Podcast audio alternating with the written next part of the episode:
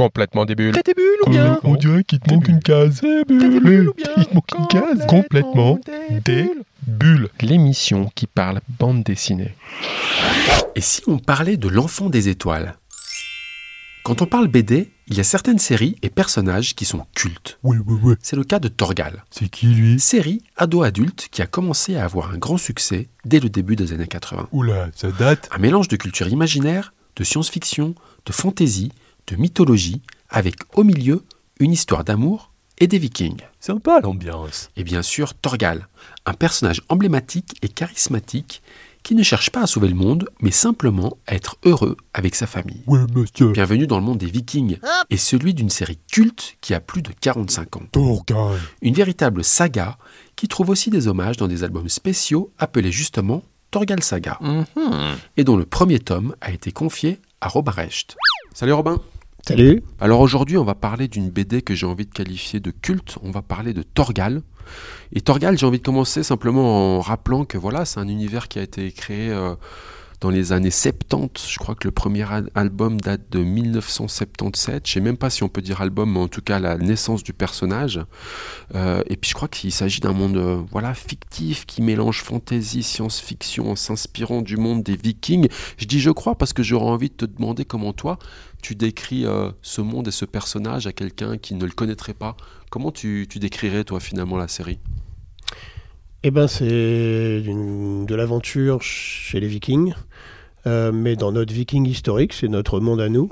Sauf que dans ce monde à nous, eh bien, c'est les aventures d'un certain Viking qui est un enfant des étoiles. Il vient d'une euh, civilisation euh, comme Superman. Il a débarqué euh, dans un petit vaisseau bébé et euh, il a été élevé par des Vikings et il, il affronte un destin un peu hors du commun. Alors voilà, ça c'est Torgal, qui est donc le princi- personnage principal. Et puis c'est lui qu'on suit, dans, qu'on suit dans la série qu'on va qualifier de principal.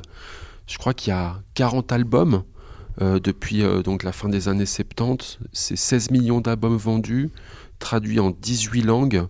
Euh, aux manettes, c'est Van Damme et Rosinski, des légendes euh, du 9e art.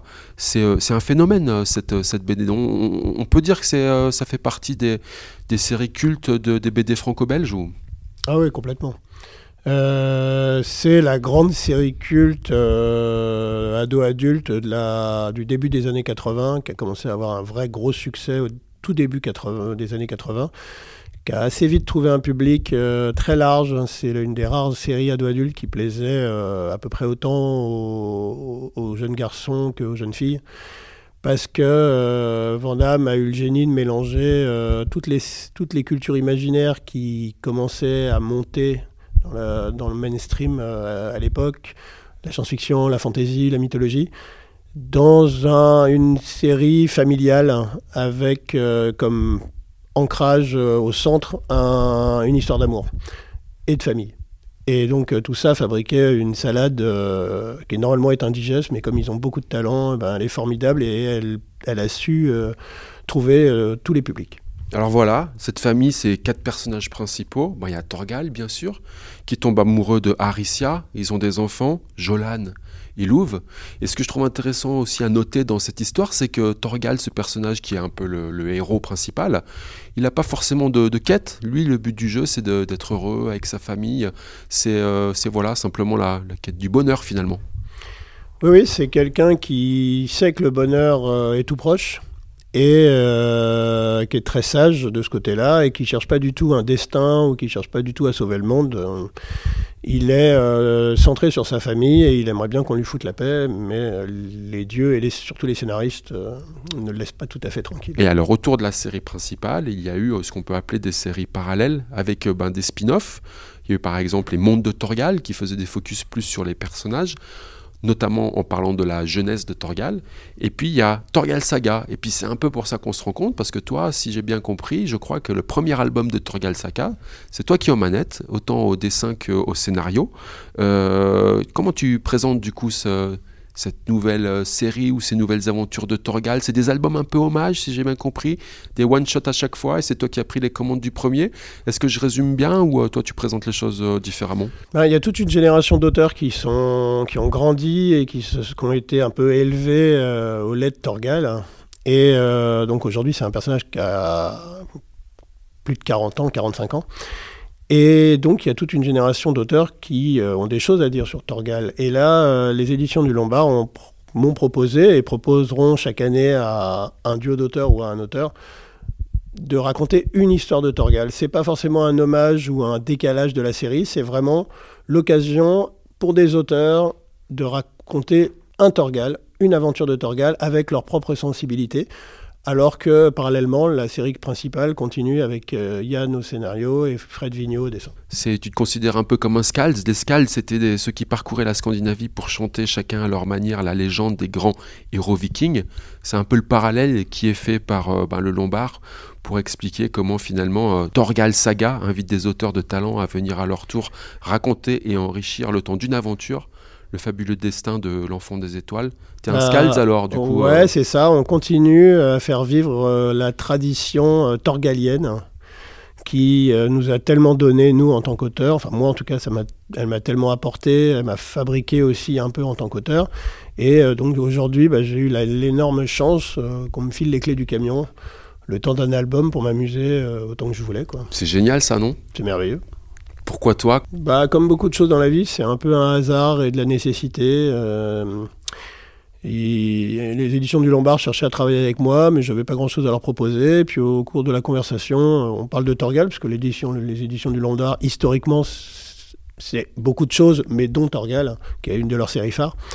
Et je leur ai dit euh, moi, dans une, autre vie, c'est un, personnage que j'aurais aimé euh, dessiner, incarner, raconter et traînait dans, les, dans, leur, euh, couloir à ce moment-là l'idée de permettre des, des cartes d'invitation à des auteurs pour raconter euh, une aventure de Torgal, mais l'idée était très peu formalisée, et donc à la fois mon scénario et leur idée de collection s'est fabriquée un peu en même temps, et petit à petit, ça a donné euh, la collection telle qu'elle est aujourd'hui et cet album tel qu'il est aujourd'hui. Bon, et comment du coup on crée une histoire pour, voilà, quand on a carte blanche pour, pour un album comme ça?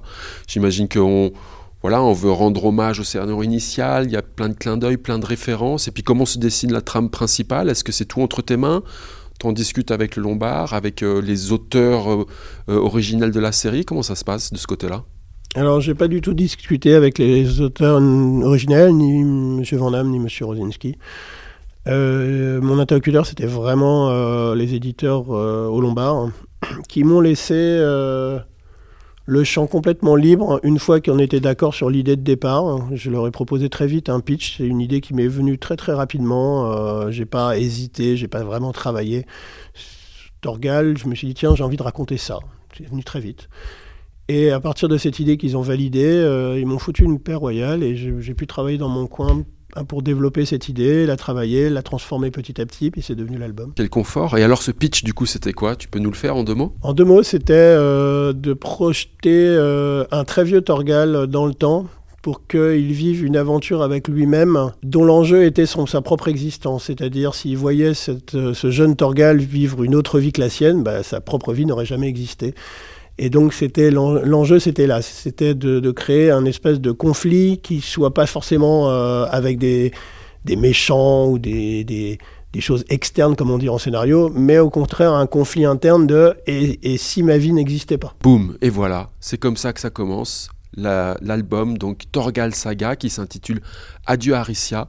On a affaire euh, dans les premières pages à un vieux Torgal, à peu près 70 ans, qui est effondré parce que l'amour de sa vie euh, est parti, Aricia est morte. Et il s'apprête à lui dire au revoir quand soudain apparaît le serpent Nidog, personnage bien connu de, la série originale, et qui lui propose euh, l'anneau d'Oroboros, l'anneau du temps. Et si Torgal choisit de mettre cet anneau à son doigt, il retourne dans le passé. Ce qu'il va faire, et il se retrouve 60 ans auparavant, où il se retrouve face à lui-même, le jeune Torgal d'une dizaine d'années, de 12 ans, mais tout de suite il sent qu'il est dans son passé, mais qu'il y a des choses qui sont un poil différentes. Et eh oui, le, serpent Nidok, qui est le serpent tentateur, hein, qui est bien connu dans beaucoup de mythologies, euh, lui, donne la lui fait la faveur de le ramener dans un temps où Aricia était encore bien vivante. Et donc, quel bonheur pour chacun de se dire qu'on peut revivre sa jeunesse. Et en même temps, euh, comme c'est un symbole du mal, il l'a projeté dans un temps où les choses ne sont pas tout à fait les mêmes. Et le passé a déjà un peu changé quand il arrive. car il n'y a pas que lui qui peut changer le passé, ni Dog aussi, il peut. Et du coup, euh, il se retrouve dans un piège. D'autant plus qu'il revit pas vraiment sa jeunesse, mais il se voit la vivre au travers euh, bah voilà, de, de, ce, de celui-même qui croise. Puisque ce qui est assez fascinant dans cet album, c'est qu'en fait, il, il se rencontre, il se parle à, il se parle à lui-même quand euh, c'est deux personnages finalement différents qui n'en sont qu'un, mais ils échangent ensemble. Ouais, il y a quelque chose de, du presque grand-père au petit-fils, et pourtant c'est le même personnage. Et c'est la dimension à la fois très intime et de transmission qui m'intéressait, moi, dans cette relation et ce duo. Quelque chose qui avait été évité par les, les, les, films très connus sur le bond dans le temps que sont Retour vers le futur, où justement ils faisaient très attention à ce que les personnages ne se parlent pas à eux-mêmes. Voilà, parce qu'il y avait une sorte de paradoxe temporel voilà, possible. Moi, Là, du coup, ça, n'existe pas. Ouais.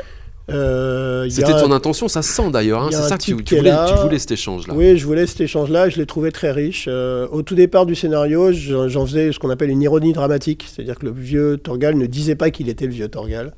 Donc je laissais un suspense se monter jusqu'à une révélation finale. Et en fait, ça a très peu d'intérêt. Ce qui est intéressant, c'est qu'est-ce qu'ils ont à se dire? Qu'est-ce qu'on dirait à nous-mêmes de 50 ans plus jeunes?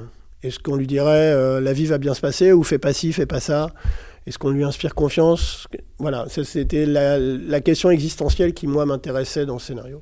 Et puis, du coup, on rentre parfois dans des questions très concrètes où le jeune Torgal demande, demande au Torgal vieillissant qu'il voit devant lui, euh, est-ce que j'aurai des enfants avec euh, Harissa Et la réponse est cinglante, oui, tu en auras. Et on voit les larmes dans ses yeux. Donc bref, il lui dit son avenir, oui. sauf qu'on se rend compte très vite que voilà, ce destin euh, va pas se passer euh, certainement comme prévu, puisque, puisque voilà, le, le, le jeune Torgal, euh, ben, au fil des événements, va devoir face à, faire face à sa propre destinée. C'est un peu aussi ben, voilà, la trame de l'histoire, chacun son destin ou... Ouais, et puis c'est une allégorie sur euh, moi qui suis papa, je le vois. Euh, on essaie de transmettre des choses, on essaie de guider dans ce qu'on pense être la meilleure vie possible, et puis les choses nous échappent. Et euh, bah, les enfants ont la vie que la, vie leur propose. Avec nous, essayons de guider, mais le chaos des choses fabrique des nouveautés pour eux et ils vont avoir leur vie et il faut accepter de lâcher la prise. Et c'est un peu ce que je fais avec mon Torgal. Euh, il a eu sa vie. Et puis l'autre Torgal, il eh ben, faut qu'il accepte que c'en est un autre et qu'il va falloir lâcher prise et qu'il euh, faut lui faire confiance. Et puis il y a des cases fantastiques. Par exemple, moi j'ai beaucoup aimé cette case en page 50 où les deux Torgal sont l'un à côté de l'autre avec leur arc. Est-ce que c'est un peu euh, jouissif de, de, dessiner des cases comme ça? Ouais, bien sûr. Il y a un vrai jeu. Et puis moi je me sentais comme un môme. Euh, qu'on a, qu'on a laissé pendant deux ans dans un, dans un magasin de jouets incroyable. Donc j'ai pu, euh, avec gourmandise, m'amuser comme un petit fou là-dedans, euh, à rendre hommage d'une certaine manière, mais aussi d'essayer d'être impertinent, d'essayer de, rajouter ma petite sauce dans ce magnifique magasin de jouets. Et c'était une volonté pour toi d'être au dessin et au scénario, pour avoir un maximum de liberté comme ça sur euh, ta réinterprétation des choses? Euh, alors, je, suis très perfectionniste et j'ai l'obsession du contrôle. Et donc, j'ai beaucoup de mal à, lâcher les choses quand j'ai une histoire dans la tête. J'ai envie qu'elle ressemble le plus possible à la fin dans le livre à ce que moi j'ai dans la tête. Et donc, euh, faire l'histoire comme faire le dessin me venait très naturellement. Je, je, après, on se démerde comme on peut pour que ça ressemble à, à, au meilleur livre possible. Mais euh, c'était pour moi une évidence que, euh, en tant qu'auteur qui a une vision d'auteur, j'incarne et le texte et l'image. Bon, c'est un sacré boulot, non? Parce qu'en plus, c'est un album de 108 pages. Ouais. Donc, euh, j'imagine que voilà, on est en. Ah, bah, deux ans de travail. Mais deux ans dans un, dans un, dans un endroit merveilleux.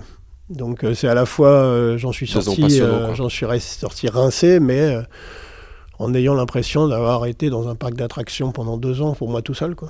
Et alors du coup, parle-nous un peu du dessin, parce que j'imagine qu'il y a quand même une volonté à respecter euh, voilà, les intentions artistiques de l'œuvre euh, originelle. Est-ce que toi, du coup, tu... Comment t'as fait Tu as tout relu, t'as tout regardé les détails, t'as changé ton trait Comment ça se passe de ce côté-là au niveau du dessin? Alors moi, j'ai pas de style. Je, je, je, n'aime pas les systématismes. Donc euh, quelque chose qui est très naturel dans la BD, c'est que j'ai jamais développé mon style. Au début, ça me, ça me, travaillait un peu parce que je me disais que ça me manquait j'étais pas un vrai auteur. Et puis en vieillissant, je me rends compte que je suis avant tout au service des histoires, mes histoires. Et donc j'adapte mon style à chaque histoire. Et là, ça demandait de m'inscrire dans, dans la tradition que Rosinski avait mis en place, parce que c'est l'histoire d'un homme, Torgal. Et j'avais pas à tout changer parce que moi j'arrive là-dedans et que je dois imposer mon idée. Donc je me suis, j'ai essayé d'être dans la tradition de ce que Rosinski avait mis en place graphiquement sur, le, sur la, la série, tout en, en donnant ce que moi je pense être une spécificité d'auteur. Et essayer de trouver un moyen terme, euh, une politesse vis-à-vis des 45 ans qu'il y a eu avant moi, et à la fois euh, ma petite pierre en plus. Mais pas, pas être dans le, le, le punk qui veut tout changer d'un coup, euh, c'était pas mon idée. Je voulais avoir une espèce de politesse pour tous les lecteurs qui avaient adoré euh, Rosinski et son travail, et m'inscrire dans une continuité vis-à-vis de cette, cette tradition. voilà. Ça met l'impression un peu quand même tout ça ou pas? Étonnamment, non. Parce que je suis très euh, inconscient. Je, suis rentré là-dedans avec euh, gourmandise, plaisir et grande inconscience. Et c'est en terminant le livre que je me suis mis la pression en me disant Mon Dieu, mais qu'est-ce que j'ai fait? Si ça se trouve, ça va pas leur plaire. Euh, J'ai trahi Torgal, je sais pas, machin. Plein de questions, mais qui ont été totalement absentes pendant l'élaboration de l'album, où au contraire, j'étais dans le bonheur de, de jouer avec des je, je me retrouvais comme quand j'avais 10 ans et que j'étais avec mes personnages de la guerre des étoiles ou des séries qui me plaisaient ou des films qui me faisaient rêver. Je revivais, j'imaginais des nouvelles histoires. Et ben, c'est exactement ce qui s'est passé avec Torgal. J'ai imaginé une nouvelle histoire avec des petits personnages avec lesquels j'adorais jouer. Un peu comme le sportif qui, avant de rentrer sur le terrain, se pose des questions. Une fois qu'il y est, il y est. Quoi. Il pense plus à rien. Il, prend, il, prend du- il, prend- il- il fait son jeu, comme on dit. Ouais, c'est ça. Et en sortant, on se dit merde, qu'est-ce qu'on a fait? Euh, Si ça se trouve, c'est pas bien. Mais, mais pendant qu'on est dans le jeu, on joue. Alors on parle avec euh, Robin Reich de Torgal Saga aux éditions Le Lombard et cet album qui s'appelle Adieu Aricia. Robin, on te rencontre ici à Genève au Salon du Livre. Et au Salon du Livre, il y a un invité ben, particulier puisque Rosinski, il est là. Et si mes informations sont bonnes, tu l'as jamais rencontré encore, c'est vrai ou pas? Et ben, on s'est rencontrés il y a deux heures euh, pendant le déjeuner. C'est incroyable ça. Alors raconte, c'était euh, voilà, vous avez parlé, j'imagine, de l'album. euh, Raconte-nous un, un peu. petit peu lunaire parce que euh, c'est un vieux monsieur avec un accent polonais à couper au couteau. Il est très étrange, il est très joueur, et donc on ne sait jamais si c'est du lard ou du cochon, s'il nous dit des choses en étant sérieux ou pas sérieux. Tu l'as demandé s'il avait lu l'album Il m'a dit qu'il avait lu l'album, euh, que c'était euh, très intéressant, et il y a des choses bien, mais a des choses moins bien. Alors, et on ne sait jamais vraiment ce qu'il en pense parce que euh, je pense qu'il a une pudeur qui, lui, qui cache derrière une fantaisie. Et euh, à part ça, j'ai senti une, euh, une, plutôt une sympathie. Chouette moment quand même, non? Ouais, ouais, c'est marrant. Et puis, euh, et puis pour moi, c'est un immense monsieur de la BD, donc je suis pas vraiment à égalité. Je suis très content de ne pas l'avoir rencontré pendant l'élaboration de l'album parce que ça aurait été comme l'ombre d'un géant. Là, ça t'aurait peut-être mis la pression, justement. Exactement. Alors que là, euh, je, je- je- le voir maintenant, euh, c'est amusant. Robin, euh, avec quel projet on poursuit? Qu'est-ce qui se passe après avoir fait un Torgal On se jette dans quoi? Alors moi, je suis un peu atypique. je n'aime pas faire plusieurs fois la même chose parce que je m'ennuie. voilà, je m'ennuie vite. Et du coup, j'abandonne, je vais abandonner les Vikings pendant un moment et même la fantasy qui est pour moi quelque chose euh, d'important. C'est pas seulement cool, la fantasy, c'est important pour moi parce que c'est la mélange entre l'histoire et la poésie. Et on a besoin de poésie, et donc j'ai besoin de faire de la fantaisie. Ouais, je pense qu'on n'en a pas assez, euh, ou elle est trop destinée à distraire. Or, je crois qu'elle peut faire d'autres choses. Elle peut faire rêver, elle peut faire réfléchir, elle peut, elle peut donner du supplément d'âme. Et, euh, et donc, un coup sur deux, je fais de la fantaisie, parce que c'est ma, ma terre natale. Et un coup sur deux, j'aime bien faire des pas de côté euh, dans des plaisirs plus, euh, plus modernes, plus, plus d'actualité. Et donc j'ai fait, euh, le coup d'avant, j'avais fait La Cage au con, qui était un, un thriller en, force de, en, forme de farce aux éditions Delcourt. Et là, je vais faire euh, une autre farce qui se trouve, qui se, euh, plutôt légère, qui sera un mélange improbable entre euh, les Blues Brothers et un singe en hiver. Donc vous voyez, le grand écart va être assez, euh, assez grand et j'espère que les gens s'amuseront à lire ça. C'est le prochain pas de côté Ouais. qui fera suite donc à cet album Torgal Saga, Adieu Aricia. Robin, pour finir euh, l'émission, on a l'habitude de poser ce qu'on appelle des questions débules. Con, con, complètement débile. Eh oh, il te manque une case. Euh, t'es des bulles. Combien de fois as-tu relu tous les albums de Torgal? Pour faire l'album? Aucune fois parce que je voulais me concentrer sur mes souvenirs d'adolescence Et donc j'ai réouvert pour des petits détails, pour être cohérent sur des petits détails. Mais j'ai pris bien soin de ne pas relire les albums pour rester dans mon souvenir de- du plaisir que j'avais eu adolescent et d'essayer de le retrouver dans mon album. Et alors, pour le plaisir, dans, tes- dans, dans ton adolescence ou tes jeunes années, tu, tu, tu sais combien de fois tu, tu les as lus, les albums ou la Oh série non, complète mais j'ai dû les lire. Des... Pour, pour certains albums, je les ai lus des dizaines de fois.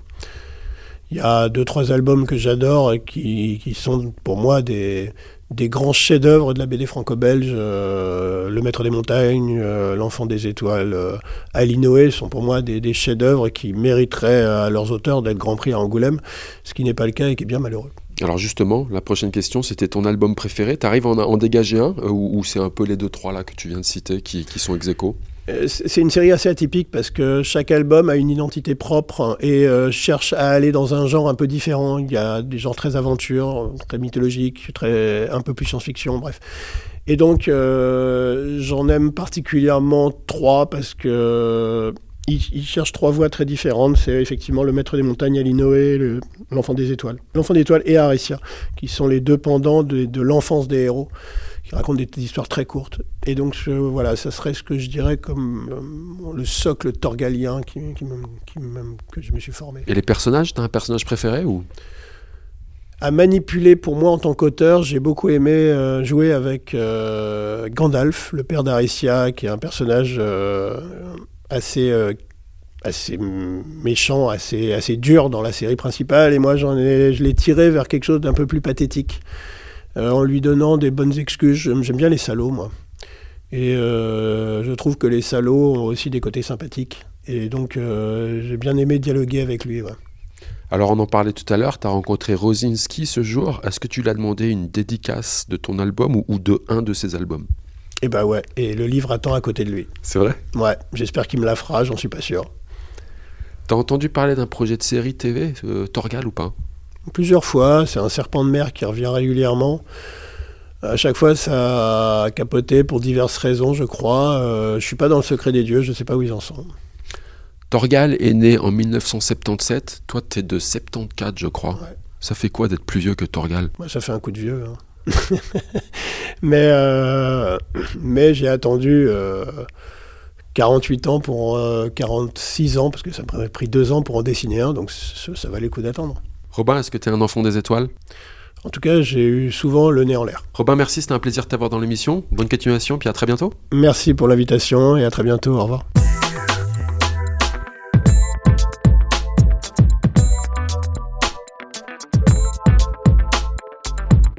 Et pour finir, la sélection de quelques albums que nous vous conseillons si vous souhaitiez vous caler une petite bande dessinée tout prochainement.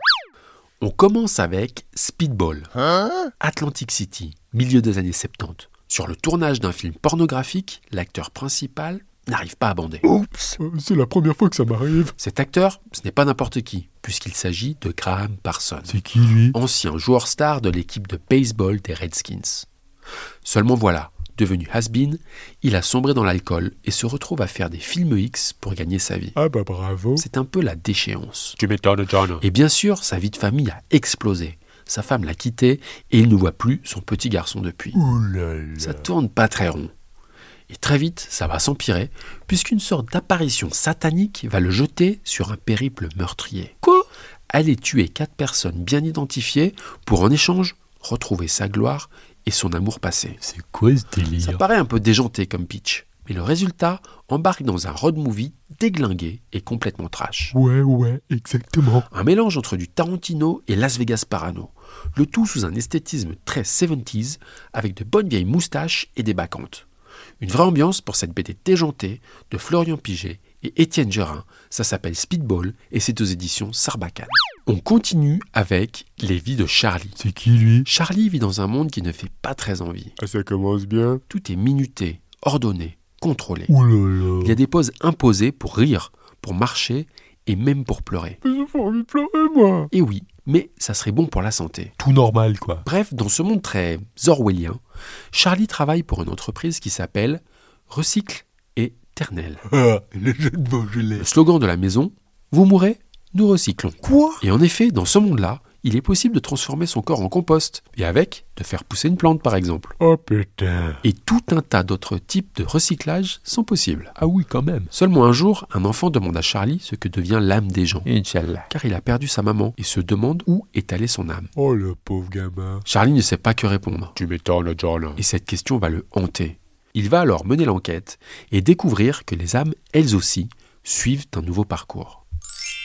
Une BD poétique, romantique, ésotérique et certainement originale. Les vies de Charlie, c'est de Kit Toussaint et Aurélie Garino aux éditions Dupuis. On finit avec Berne ni d'espion. C'est l'histoire véridique, peu connue, peut-être disons oubliée, de René Dubois, ancien procureur général de la Confédération suisse. Pas très sexy comme sujet. Fin des années 1950. Dans le contexte encore écorché de l'après-guerre, le monde a basculé dans la guerre froide. Et voilà. Et la Suisse, pays neutre, est la plaque tournante d'informations sensibles. En toile de fond, la guerre d'Algérie et la prise du canal de Suez. Les forces d'influence en présence, la France, les États-Unis, l'Égypte, l'Algérie et disons la crainte du communisme. Ou le cocktail explosif. À grands coups d'agents et de services secrets, chacun essaye d'avoir des infos sur l'autre. Et par sa neutralité, la Suisse offre un terrain parfait.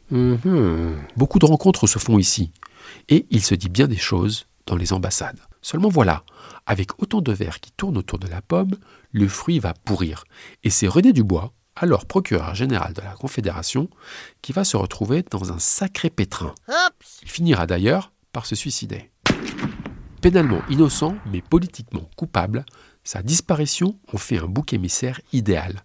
Surtout que la neutralité suisse allait vaciller. Attends, comment ça? Je comprends pas là. Une histoire vraie, qui dépasse les meilleures fictions et autres thrillers d'espionnage. Une vraie réflexion également sur la neutralité de la Suisse à cette époque. Et l'histoire d'un homme bon qui s'est laissé emporter et que l'histoire a un peu oublié. Ah oui, d'accord. Fascinante BD historique qui trouve le parfait équilibre entre justesse historique justement et vulgarisation de faits complexes. Le tout porté par un dessin au couteau et à la hauteur du récit. Chapeau, c'est une bonne BD alors. Berne, Nid d'espion, une BD de Éric Burnand et Mathieu Berthaud aux éditions Antipode. Voilà, voilà. Alors, bonne lecture. Et comme on dit dans l'émission, les bulles, il n'y en a pas que dans le champagne, mais aussi plein les BD. Et le 9e art, lui, se consomme sans modération. Alors, soyez des bulles. Complètement des bulles. T'es des bulles ou bien On dirait qu'il te manque une case. T'es des bulles ou bien Il te manque une case. Complètement des bulles.